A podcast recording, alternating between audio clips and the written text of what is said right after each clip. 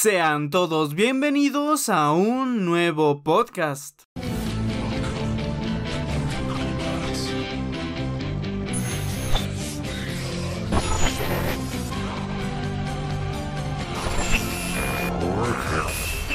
Yo soy la muerte.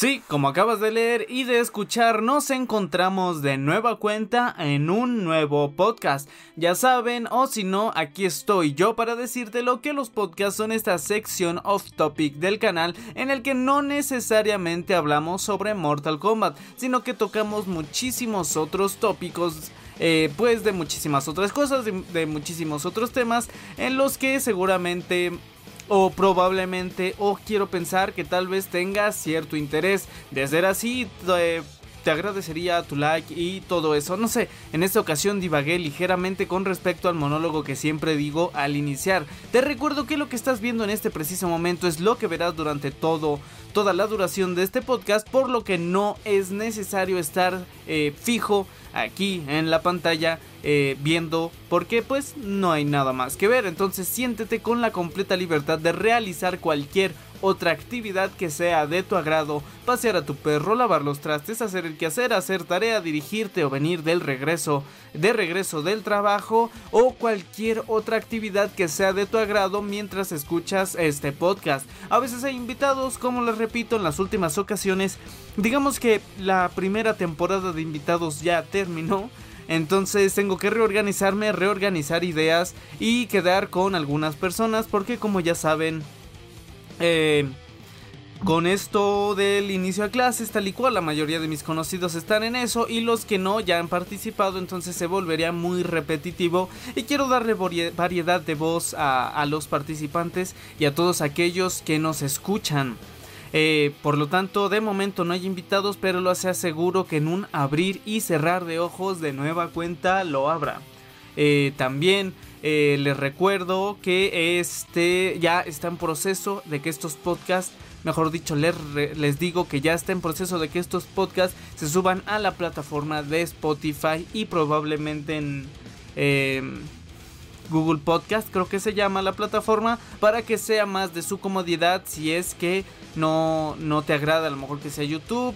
Si es en tu celular y quieres apagar la pantalla, ya sabes, ¿no? Las comodidades que te dan este tipo de servicios. O si prefieres sencillamente que esté en Spotify. Bueno, pues pronto ya estará. Yo también me hace cierta ilusión para ver si muchísima más gente, bueno, quizá muchísima no, pero si más gente eh, llega al canal externa, ¿no? O sea, que conozcan el canal por medio de Spotify. A lo mejor es una ilusión un tanto ahora sí que ilusa, valga la redundancia, pero pues ya, ya veremos qué es lo que sucede. Eh, efemérides, efemérides de el día de hoy. Nunca hago efemérides, los podcasts los grabo relativamente rápido, sencillos, sin demasiadas complicaciones, por lo que casi siempre, salvo algunas excepciones, eh, no los subo el mismo día, pero en este caso... Espero, o más bien no será la circunstancia del día de hoy sino que eh, vamos a dar las efemérides. Hoy, efemérides, hoy es 5 de noviembre del 2020.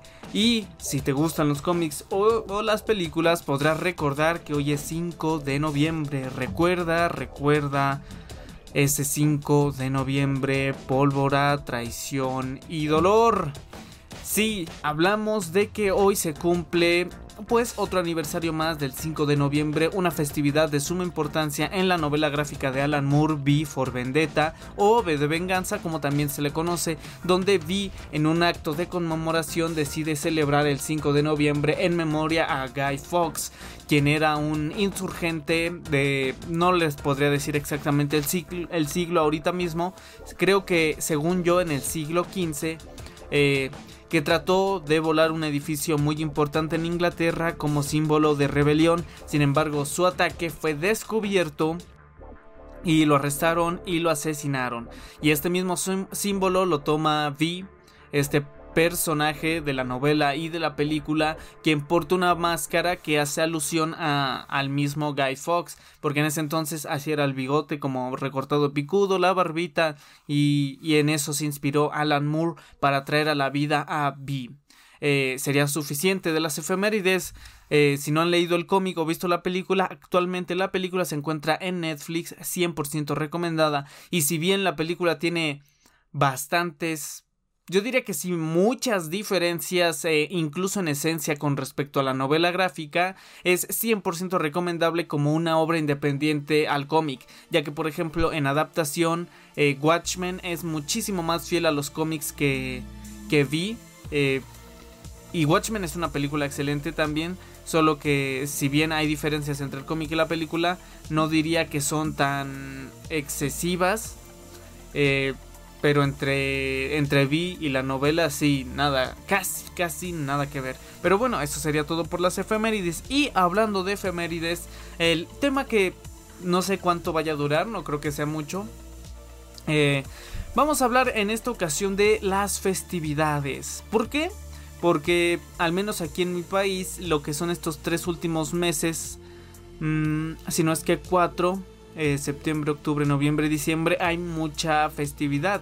Eh, primeramente aquí en México el 15 de septiembre, que es el, el día de la independencia, el aniversario de la independencia, ya saben, esta festividad donde en la madrugada del 15 de septiembre voy a platicarle un poquito de las efemérides, ¿no? Para que todos estemos en el mismo canal, en el mismo contexto, dejen ajusto un poco el micrófono, ahí está.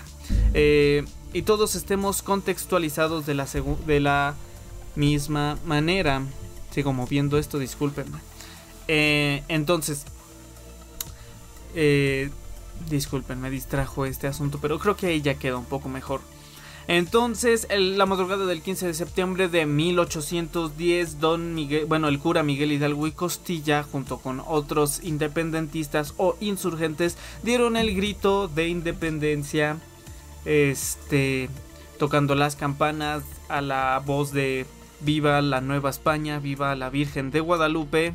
Y así levantándose en armas, el movimiento se adelantó, si no mal recuerdo, una semana porque doña Josefa Ortiz de Domínguez descubrió que el gobierno había descubierto que se iba a hacer este movimiento. Ya se había intentado en, en, anterioridades la independencia, todos habían sido descubiertos, bueno, la conspiración había sido descubierta y ejecutados y fue hasta este punto donde al fin se logró un movimiento de 10 años en eh, aquel entonces Nueva España que estuvo lleno de violencia, de sangre, tal y cual, hasta que finalmente se logró la independencia con la entrada del ejército trigarante a la capital de México por parte de Vicente Guerrero y Agustín de Iturbide.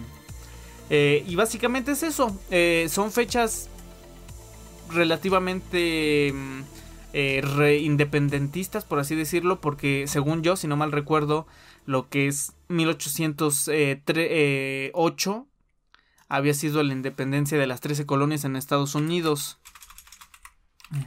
Déjenme de las 13 colonias.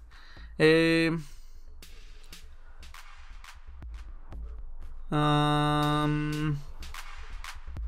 fue... Ay, es que... No, fue bastante... Fue bastante antes. Es que como les digo, como me pongo el micrófono aquí enfrente. Eh, guerra de independencia de las 13 colonias fue, no fue considerablemente antes, fue en el 75 empezó. Eh, no me voy a poner a leer ahorita eh, cuando terminó, pero fue la independencia de las 13 colonias, luego aquí en México que inspiró pues a toda la Nueva España y a todo lo que era conquistado por la corona de de de los castellanos, vaya, y de de Portugal. Y eso incluye y tengo entendido como dato confirmado que luego fue el 18 de septiembre, se celebra prácticamente lo mismo, pero en Chile, aunque por había ahí había leído que el 18 no era el día exacto, sino que por facilidades o por tradición, algo así es el 18, pero creo que era como tal el 24, algo así. No, no, no, no, no me dejen hablar tonterías, mis queridos suscriptores chilenos, y coméntenme cuando es, tengo entendido que el festejo es el 18, pero que no pasó exactamente ese día. Y básicamente eso en septiembre. Eh, luego en octubre eh, y lo que es noviembre, pues prácticamente a los finales, pues es lo que es Halloween y el Día de Muertos. Eh, creo que en algunos países no están tan familiarizados con el Halloween. Digo, con el Día de Muertos estoy 80% seguro de que no, porque a pesar de que a lo mejor sí conocen la festividad tal y cual, con todo esto de la globalización, ahora hablaremos un poquito más de esto. Eh, pues a lo mejor el Día de Muertos, si bien es una tradición pues muy mexicana, pues como en ese entonces todo más territorio era México o Nueva España o, o sí, México para resumir las ideas de lo que hoy es en día, pues muchas tradiciones están en otros países de Latinoamérica pero pues no sé si celebran como tal Día de Muertos. Y hablando con una creadora de contenido que sigo en Instagram, que hace muy buenas ilustraciones de Mortal Kombat, por cierto, eh, me dijo que allá en Argentina, que es de donde es ella, de donde es su trabajo, eh, no se celebra mucho el Halloween, así en plan de que no es de que se disfracen, tal y cual. Eh, aquí en México, pues sí, sí se celebra considerablemente a gran escala es raro el lugar que veas donde no se está celebrando de una o de otra manera el Halloween. O sea, por lo, la cercanía de las fechas, que es el 31 de octubre y todo esto con el Día de Muertos, pues eh, es fácil a lo mejor ver casas decoradas y todo eso, independientemente de que estén celebrando una cosa u otra. Entonces, pues como es la, la cercanía de las fechas, pues pues no se sabe, pero al final del día, el 31 si ves a niños disfrazados y todo esto, saliendo a pedir eh, dulce o truco, como aquí se le conoce eh, como calaverita. Entonces, pues ahí los ves en la noche del 31 de octubre yendo a pedir todo eso. Y fíjense, yo siempre he sido una persona que está, digamos, en contra de la apropiación cultural, ¿no? O sea, como cosas como el barrio chino y todo eso. O sea, si verdaderamente son migrantes chinos que están aquí en México o en X lugar, pues está bien, ¿no?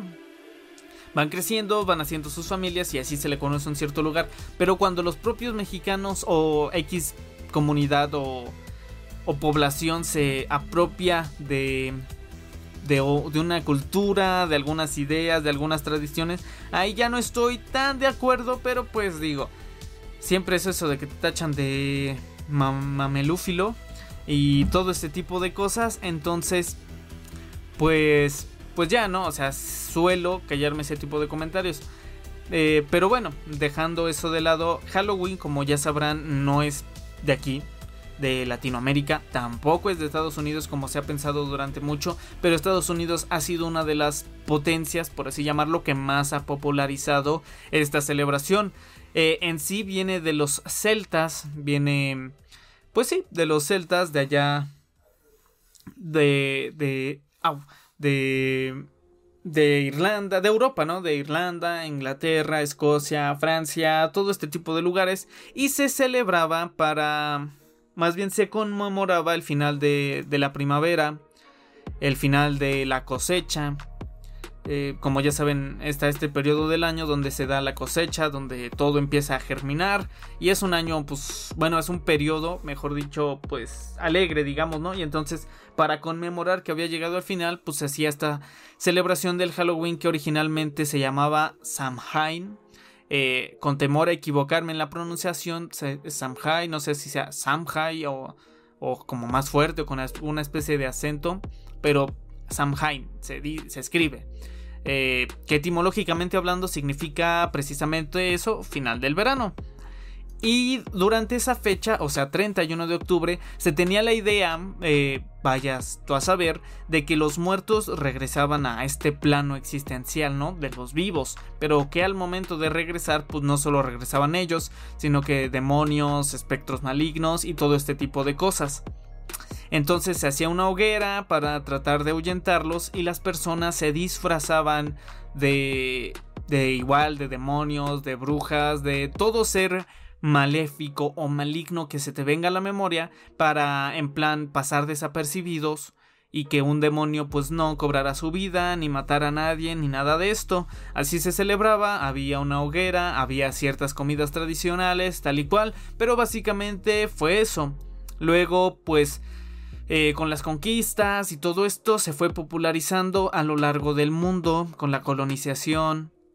Se llevó a Estados Unidos y como dije, Estados Unidos eh, como potencia ha popularizado muchísima de su, entre muchísimas comillas, cultura porque Estados Unidos no tiene cultura como tal, eh, se ha apropiado un montón de cosas y se ha hecho pues una especie de amalgama rara, fea, cabe resaltar, fea, eh, donde muchas cosas se les atribuyen y muchas cosas que nada que ver, ¿no? Eh, muchas comidas así, o sea, como cuando piensas en la cultura estadounidense, volvemos a lo mismo, entre muchas comillas cultura, piensas que pizza, hot dogs, papas, hamburguesa, y ni la pizza ni la hamburguesa son de Estados Unidos. Los hot dogs, francamente, de, desconozco su origen, pero pues no, no son ahí, como es grasa y el americano promedio es obeso, bueno, no promedio, pero sí tienen sobrepeso, eh, eh, pues piensas que es de ahí, pero no. Y lo mismo con muchísimas festividades y todo este tipo de cosas no son de Estados Unidos, pero eh, fueron de los que más popularizaron. Entonces, inevitablemente llegó aquí a México, se empezó y luego se empezó con esta transformación de salir a pedir trucos y así. Y hay otra, ese es el origen que investigué. Porque repito, gente, aquí estamos informados. Yo vengo a tratar de informarlos en la medida de lo posible.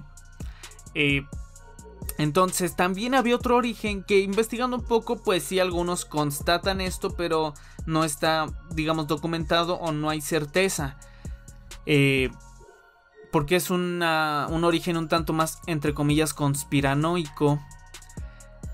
Eh, que hablaba de que en ese día salían sectas y a sabiendas de que venían demonios, sectas satánicas, de que salían demonios y todo este tipo de cosas. Digamos que era como que por una noche el su, su, su realidad, su, su, plano existencial de los demonios y todo eso y el nuestro estaban comunidos. Entonces las sectas satánicas iban y sacaban a niños de sus casas, los secuestraban y los sacrificaban en rituales como a manera de ofrenda. Y que por eso, para evitar que esto sucediera, era como pedir en las casas una recompensa y entonces estas personas disfrazadas de demonios de espectros tal y cual iban a las casas, tocaban y pedían algo a cambio de que no se llevaran a algún menor, de a un joven, a un niño, a un chico que estuviera por ahí presente. Eh, y que cuando se llevaban a uno, digamos el año 20 y volvían al año 21, eh, cuando ya se habían llevado algo, un niño de esa casa, ponían una calabaza en el patio o en la entrada prendida en fuego. Eh, en señal de que en esa casa ya se había perdido una vida o ya se había sacrificado y que ya no volverían a hacerlo en esa casa en específico. Dicen, dicen, dicen. O sea, si te pones a investigar, si te pones a leer y todo esto, sí encontrarás algo de información, pero pues su veracidad quién sabe. Ahora sí que quién sabe. Por eso muchas religiones, eh, bueno, no muchas, pero una cantidad considerable de religiones, al menos en la teoría, no profesan, digamos, esta tradición, entre comillas, eh, porque dicen que es una tradición pagana, profana y todo este tipo de cosas. Pero básicamente ese es su origen y por eso ya se piden dulces y por eso la famosa eh, frase de dulce o truco simbolizando que el truco, por ejemplo, allá en Estados Unidos, al menos eh, a través de sus adaptaciones de su realidad, como lo son series y películas, creo que en más de una ocasión hemos visto al niño abusivo que lanza huevos a la casa que no le dieron dulces o algo así, por, porque es el origen de eso, no es como en plan una maldad, sino es que me das dulces.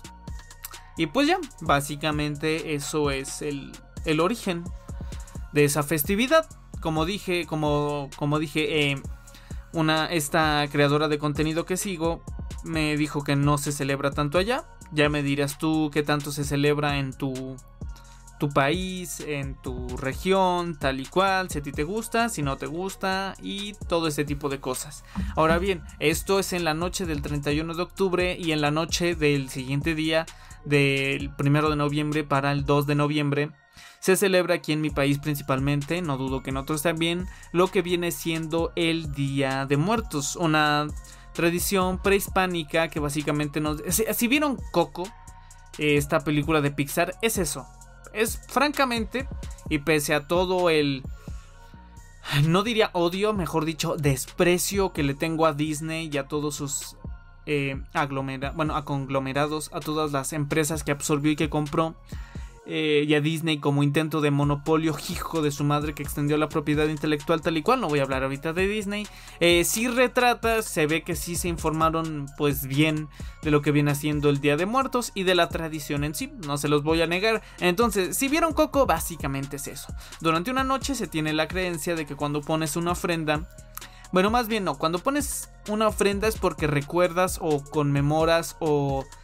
Sí, recuerdas de una forma bonita a algún familiar que ya falleció y en esa ofrenda se pone una fotografía de él junto con todas las cosas que en vida le gustaban, eh, la comida, el pan de muerto, los cigarros, todo este tipo de cosas, cosas que le gustaban en vida. Porque durante esa no porque en la muerte no tienen esas cosas y en esta noche en especial pueden volver con nosotros y pueden disfrutar de esas cosas que le gustaban, eh, fumarse un cigarrillo, comer pozole, comer tacos, lo que sea, durante una noche y es por eso que se le pone.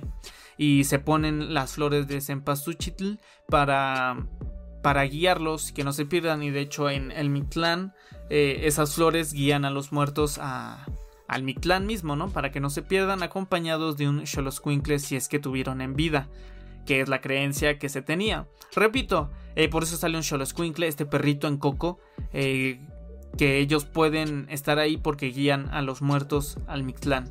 Eh, y en fin, básicamente es esa, es esa, celebración. Repito, si ya vieron Coco, no hay mucho pierde. Se ha mantenido durante muchísimos años. Repito, es algo prehispánica. Y a pesar de que, pues sí, con todo esto de la globalización y todo este tipo de movimientos se ha transversado ligeramente. Obviamente la tradición no es lo mismo que era hace varios años. Eh, se ha cambiado, se ha adaptado. Pero en fin, básicamente es eso.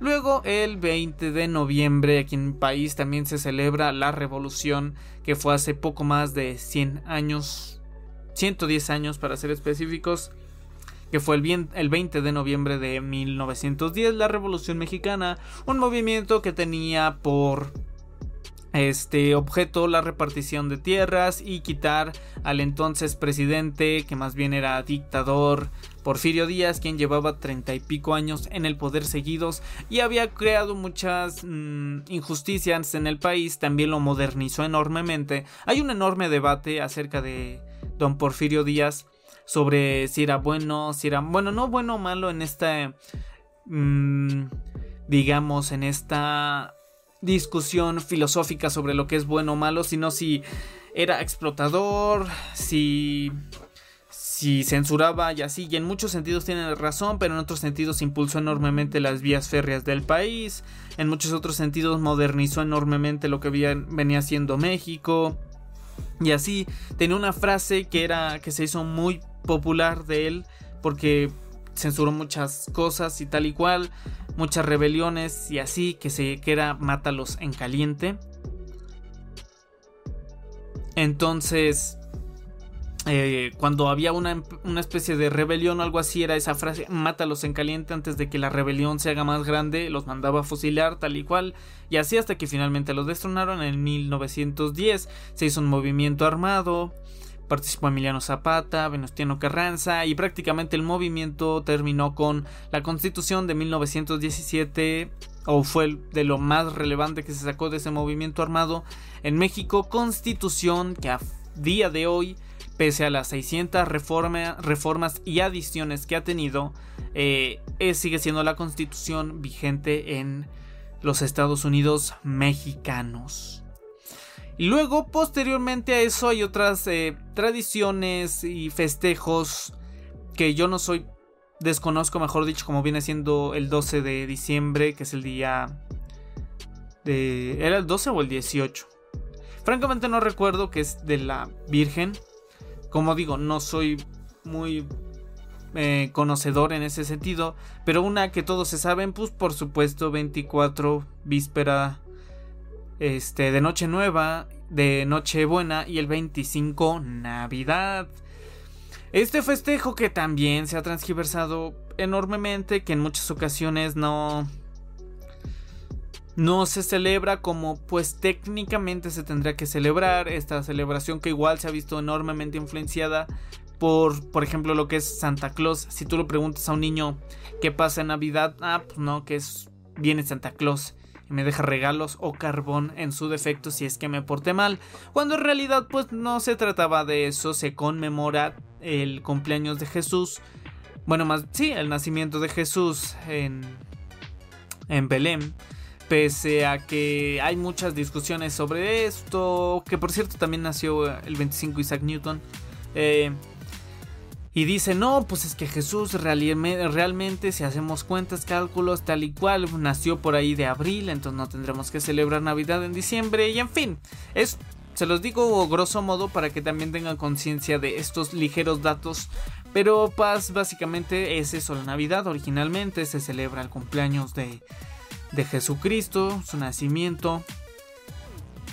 Y pues ya, creo que ahí no hay muchísimo más que agregar. Eh, bueno, sí hay más datos de, por ejemplo, por qué se acostumbraba a comer el pavo, porque el árbol, todo este tipo, todo eso tiene una razón de, nada más que francamente eso no se los investigué ahorita. Pero pues dejémoslo así. Eh, aquí en México particularmente se, sí se celebra, raro el lugar donde no. Creo que esa sí es como una festividad muchísimo más universal.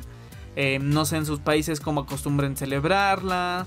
Si ustedes mismos, o sea, a lo mejor en su país sí, pero ustedes dicen, no, pues en mi casa no acostumbramos celebrar ese tipo de festejos. Para nosotros no. Aquí pues creo que lo, lo tradicional, lo casual. Generalmente las familias se reúnen, preparan ciertos platillos, como son los, los romeritos, eh, el bacalao, pavo, por supuesto, lomo, mucha comida muy sabrosa, ensalada de manzana. Y ya se celebra la Navidad con el árbol, con los regalos y así. Realmente, como digo, es algo que se ha transgiversado, algo que ha pasado por muchísimas etapas alrededor de la humanidad y que yo dudo francamente que sea la sombra de lo que en algún momento dado fue. Pero pues que grosso modo, repito, es eso. Posteriormente, si la memoria no me falla, creo que ya no viene nada más especial hasta que llegamos al 31 de octubre, que pues no hace falta mencionarlo.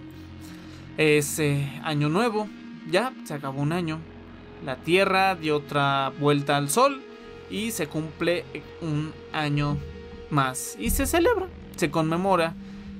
Eh, no sé tampoco ahí qué tan afines sean ustedes esto. Personalmente a mí sí me da un sentimiento alegre, de felicidad, pero también de muchísima nostalgia de pensar, por ejemplo, ahorita ya estamos escasos dos meses de que se acabe este año, este año que ha sido para muchas personas tortuoso, que ha sido un año muy complicado para muchas otras por el tema de la pandemia, por el tema del confinamiento, de la enfermedad, crisis económica, muchas personas han perdido sus empleos, muchas familias han perdido sus ingresos fijos, se ha pasado por muchísimas situaciones, han buscado la forma de salir adelante de una u otra manera, mucho desempleo, familias que empezaron el año completo ahora ya no lo están, lo cual es verdaderamente una pena, pero pues al fin, al fin y al cabo hay años mejores que otros y no creo que 2020 pase a la historia como un año exactamente feliz para la mayoría del público, pese a que está este tipo, más bien no idea,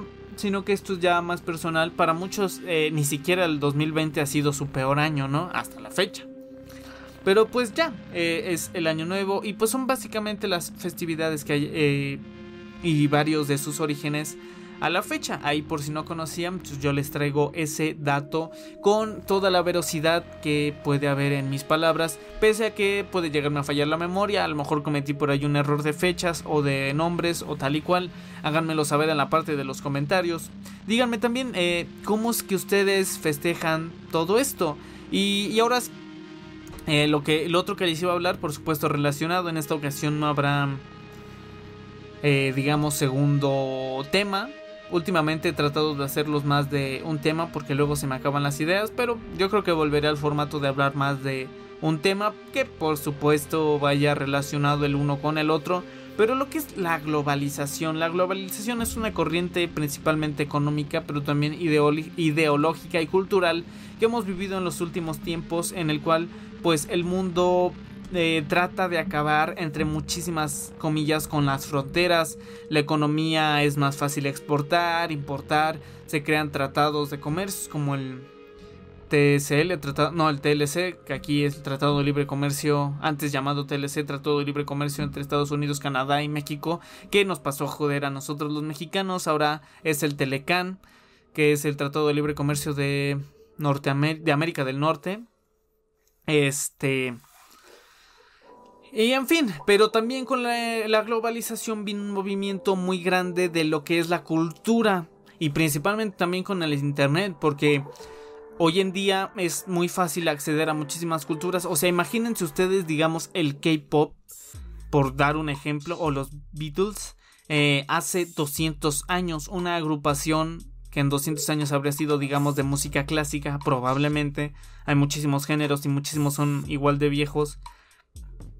Eh, pero no habrían trascendido aquí.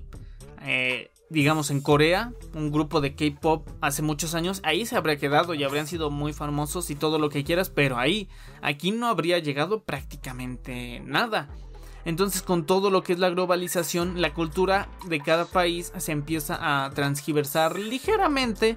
Tampoco voy a venir aquí a predicar como si fuera lo más horrible del universo, pero empezamos a comprender los modos de vida de otras personas y muchas personas eh, los adaptan a su entorno como por ejemplo uno de los ejemplos más claros por, eh, por decir, perdón por decir dos veces eh, ejemplo y perdón por decir tres veces casi seguidas la palabra, las palabras por decir. Pero bueno, los otakus son uno de los ejemplos que más se me viene a la cabeza cuando hablamos de apropiación cultural. Claro que, que te guste algo, el anime, el manga no te vuelve otaku. Claro que vestirte de Naruto, de de Todoroki, de L o de cual figura prefieras o sea más de tu grado, no, pero hay muchas cosas, muchas expresiones, muchos eh, modos de vivir que sí se empiezan a adueñar. Y entonces la cultura se expande, pero a la vez no, porque generalmente cuando conocemos de otra tradición o de algo solo conocemos la superficie por la manera en que te lo cuentan los medios. Si yo te hablo, y esto lo había visto en un video de Talkinvidia, el ejemplo, que si yo menciono a un italiano, ¿cómo te imaginas a un italiano? Eh, a una persona pues caucásica, o sea, de tez blanca, probablemente con bigote y el cabello negro. Eh, o de alguna u otra forma. Pero, o sea, tal vez no específicamente así, pero si te lo imaginas de cierta manera, pero la manera de que te lo imaginas, claro, si no conoces a un italiano o no tienes a alguien presente en tu vida así, es como te lo han presentado a través de los medios, ¿no? Como nos han presentado a la típica figura de la caja de pizza, como nos han presentado a personajes como Mario Bros o Luigi, y es la idea que muchas veces tenemos arraigada de lo que es un italiano. Eh, a lo mejor en otros ejemplos es más difíciles, pero digamos los hawaianos. Cuando piensas en un hawaiano, eh, piensas en figuras como la película de Moana o de Lilo y Stitch. Porque no lo tenemos tan presente. Entonces lo que nos cuentan los medios sobre otras culturas es lo que los medios quieren que escuchemos en muchas de las ocasiones. No es una regla que se cumpla al 100% de todos los casos, pero que sí podría atreverme a decir que en las generalidades sí. No olvidemos que muchas obras artísticas, películas, series, bueno, a lo mejor decir... Eh, bueno, no voy a entrar en detalles en eso, eh, pero muchas cosas de las cuales se nos presentan a través de los medios, eh, radio, televisión, cine, lo que quieras, es lo que se nos quiere hablar y también es un reflejo del actual sociedad o de una visión en particular de quien quiera que esté detrás de ese proyecto. En lo particular, si hablamos de directores, guionistas y todo esto, o en lo general, por así decirlo, cuando hablamos de las empresas como un ente económico como Disney, Disney no existe como tal. O sea, no digo, ah, sí, aquí en esta parte del mapa está Disney. O yo conozco a Disney y lo saludo y es mi amigo y cotorreo con el Disney. No, Disney es un ente jurídico, económico, eh, intangible, que no, no, no está, no existe Disney. Es como el concepto abstracto de Estado, o sea, el Estado no está aquí, o como el derecho, el derecho no está aquí, no es algo abstracto, no es tangible, vaya. Entonces, una empresa sí puede decir, eh, no, pues yo quiero que me hagas una película, digamos Coco, y que nos la presentes así, tal y tal y tal y tal. Uno de los ejemplos más claros que se me viene a la cabeza, porque aquí entre muchas comillas causó revuelo, es lo que viene siendo la película Apocalipto, que retrataba retrataba entre otras mil millones de comillas las culturas prehispánicas y aquí nos las pintaban como un montón de salvajes que descuartizaban y se comían a otras personas y así y en cierta parte sí existían sacrificios y se sacaban corazones y todo lo que quieras pero no te lo pero no era como te lo pintan acá de que salvajismo y todo este tipo de cosas. Y son reflejos culturales o estereotipos o arquetipos que se nos plantean, como el anime. Si ustedes se ponen a pensar, el anime representa en muchas ocasiones todo lo que no puede llegar a ser em, la cultura japonesa, por decir un ejemplo. Eh, si tú ves cómo son los japoneses, son de tez blanca, eh, por decir una generalidad, ¿no? Por supuesto, todas las personas son diferentes. Pero los japoneses, por regla general, son personas de cabello lacio, oscuro, de tez blanca, no muy altos, delgados y que sus extremidades no suelen ser más largas de lo normal. Y por supuesto, con los ojos rasgados y también, a lo mejor este último rasgo no es tan, tan, tan, tan genérico, por así decirlo. Eh, pero con rasgos finos. Eh, y el anime hecho por los mismos japoneses nos retratan a personas que piensa, el japonés no tiene los ojos grandes y como lo ponen en el anime, ojos eh, inhumanamente grandes, exageradamente grandes y abiertos y brillosos y de colores. Eh, el cabello de los japoneses por lo general suele ser oscuro y como te pintan generalmente personajes de anime con cabellos muy llamativos, no, o sea, que el verde, que el azul, como estos memes de me pregunto quién será el prota del anime, te ponen a una persona con el cabello de verde o algo por el estilo. Eh, ponen a las mujeres japonesas con piernas mm, o con muslos considerablemente... pues sí, eh, grandes, carnosos y piernas largas, algo que no es una regla general, aunque sí existe por supuesto, en, en Japón. Entonces es un retrato por por parte de ellos directamente. Y digo, no esté mal, pero pues sí son cosas de las cuales te van, eh, te vas dando cuenta que pretenden retratar una realidad. Y lo mismo pasa con, generalmente hacen como los protagonistas, bueno, no generalmente, creo que ahí sí sería mucho atrevimiento de mi parte, pero como que, si bien existe disciplina, tal y cual, como que es una sociedad más liberal hasta cierto punto, cuanto en los japoneses, como ya saben, hay muchísimo muchísima depresión, muchísimo confinamiento, o sea, los japoneses son de vivir muchísimo en sus casas antes de la pandemia y de plano no salir. Y esto ha llegado hasta puntos extremos con el, el, internet y todo eso porque ya no es necesario casi casi eh, hablar con alguien más cara a cara. ¿Quieres algo de comer? Servicio, servicios de comida y todo esto. ¿Quieres comprarte ropa? Puedes comprarla por Amazon. Por decir un ejemplo, o sea, cualquier tienda en línea. ¿Quieres eh, zapatos? Tiendas en línea. ¿Quieres videojuegos? Ni siquiera tienes que salir a comprar el disco. Te compras tu consola y ya todo full online o digital, mejor dicho. Eh, entonces es interesante como cómo el mundo ha evolucionado, cómo las tradiciones, cómo la cultura, cómo es lo que se nos refleja. Es más, probablemente si no fuera por el Internet como tal, muchas ideas seguirían así de arraigadas. Eh, piensas en el mexicano eh, y que el chaparro, no muy flaco, moreno, con bigote, que ojos oscuros y cabello negro. Eh, con sombrero, ¿no? O sea, este tipo de estereotipos que ya se arraigaron mucho. El, el estadounidense, el güero, alto, este, ojo azul, eh, payaso.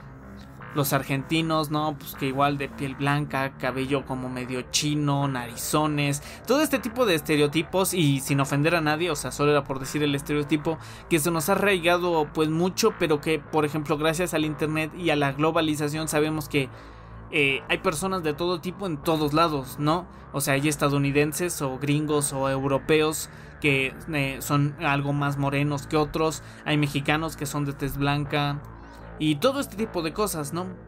Y es importante ver cómo el mundo ha evolucionado. Pero bueno, creo que por aquí más o menos le vamos a estar dejando. Eh, no olvides comentarme que por ahí qué detalles se me olvidó mencionar, si cometí algún error de exactitud, de fechas o de orígenes. Tú, tú ya sabías los orígenes de algunas festividades. A lo mejor tú tenías entendido otra idea y a lo mejor no es incorrecta, ¿no? Coméntamelo aquí abajo.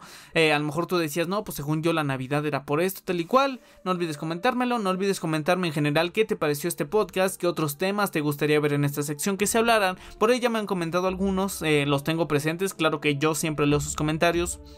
Eh, creo que es de vital importancia. Pero bueno, este, ¿qué, ¿qué festividad les gusta a ustedes celebrar? ¿Cuáles no celebran? Eh, qué opinan acerca de la globalización, del internet, de cómo la apropiación cultural, tal y cual. Tampoco olviden seguirme en mis redes sociales, como lo son Facebook, Twitter, Instagram, especialmente en Instagram, que es donde estoy más activo. También ya he empezado eh, a ser más activo en Twitter, un poquito, aunque sea. Eh, a ver cómo nos va. Probablemente, es que no soy muy fan de Twitter, pero probablemente empiezo a darle más caña, como por ahí se diría. en Twitter y probablemente saque una convocatoria para eh, creadores de contenido en mi página de Facebook. Pero bueno, eh, esto es todo por esta ocasión. Sin más que decir, se despide su amigo.